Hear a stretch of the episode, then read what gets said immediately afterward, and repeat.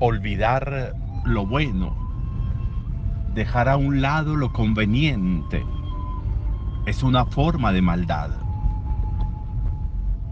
Cuando yo dejo de hacer lo que debería hacer, cuando yo abandono la fuente que me da la vida, es una forma de maldad.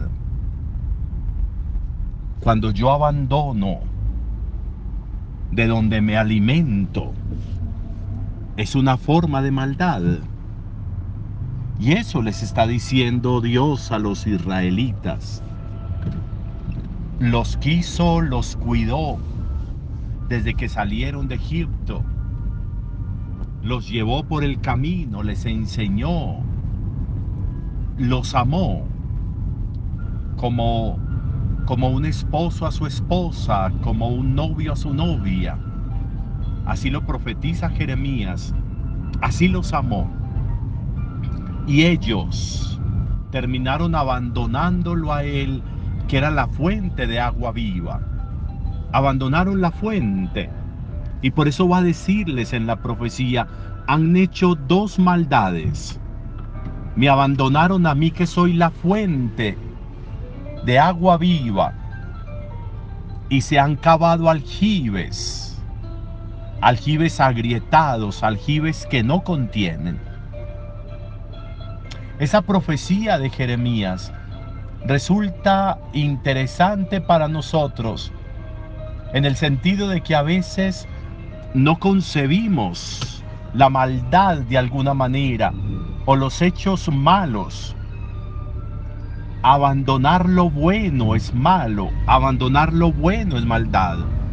Abandonar lo que me es útil, abandonar lo que me conviene. Dejar a un lado y muchas veces o generalmente, por caprichos tontos, por incomprensiones innecesarias, porque de todo tenemos que hacer discurso, de todo tenemos que buscar interpretaciones. Y eso hace que terminemos abandonando lo esencial. Nos cuesta aceptar, nos cuesta creer, nos cuesta la confianza. A veces todo tiene que ser demostrativo. A veces sobre todo tienen que haber explicaciones. A veces sobre todo tienen que discurrir grandes discursos. Nos falta la confianza por dedicarnos muchas veces simplemente a lo experiencial vacío, a buscar demostraciones de cosas que no se demuestran un amor no se demuestra, se confía. Una cercanía no se demuestra, se confía. Dios no se demuestra, se confía. Y este pueblo de Israel ha abandonado a Dios y se han construido aljibes agrietados. ¿Para qué un muy buen contenido si no lo contengo? ¿Para qué preparar una grande receta culinaria. Si la preparo en un recipiente agrietado, por donde se van a ir todos los ingredientes y no me van a contener nada. Eso mismo sucede en la vida y eso mismo está sucediendo en la fe. Eso mismo les está reclamando Dios. Claro, cuando yo abandono la fuente y la abandono por capricho, por tener embotado el corazón, y me construyo un recipiente para guardar esa agua, la sola intencionalidad ya hace que ese recipiente no pueda contenerlo y se agriete y se pierda todo.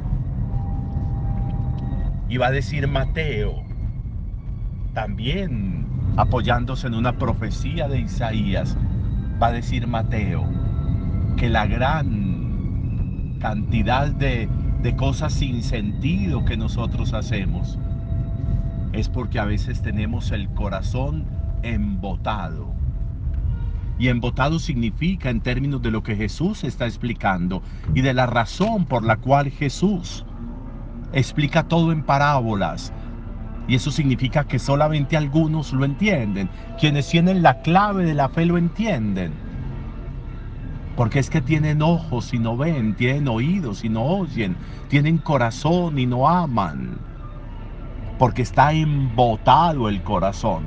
Es decir, es una revoltura que hace que el sentido se pierda. ¿Dónde están los grandes contenidos de vida que yo he recibido? ¿Dónde están? Lo que yo he recibido de mis padres, de mi formación, de mi fe, de la iglesia. ¿Dónde está todo lo que yo he recibido? ¿Por qué no lo contengo? Porque a veces tengo ojos y no veo, tengo oídos y no oigo. ¿Por qué? ¿Cuáles son las grandes grietas que hay en mi vida que hacen que yo no contenga lo que debería contener? que hacen que yo no contenga aquello que podría apuntalarme en la vida, en movimientos fuertes, en movimientos de crisis. ¿Por qué me golpea tan fuerte un desencuentro? ¿Por qué me golpea tan fuerte una situación que no sale como yo quiero que salga? ¿Por qué? Si debería tener contenido que iluminara, contenido que clarificara, contenido que diera sentido. ¿Dónde está lo contenido? Porque no soy un buen contenedor. ¿Dónde está mi mente? ¿Dónde está mi corazón? ¿Dónde está mi alma? ¿Dónde está mi vida? Porque estoy como embotado. Yo creo que sobre eso también será muy útil hacer una reflexión de hoy, porque seguiremos recibiendo grandes contenidos.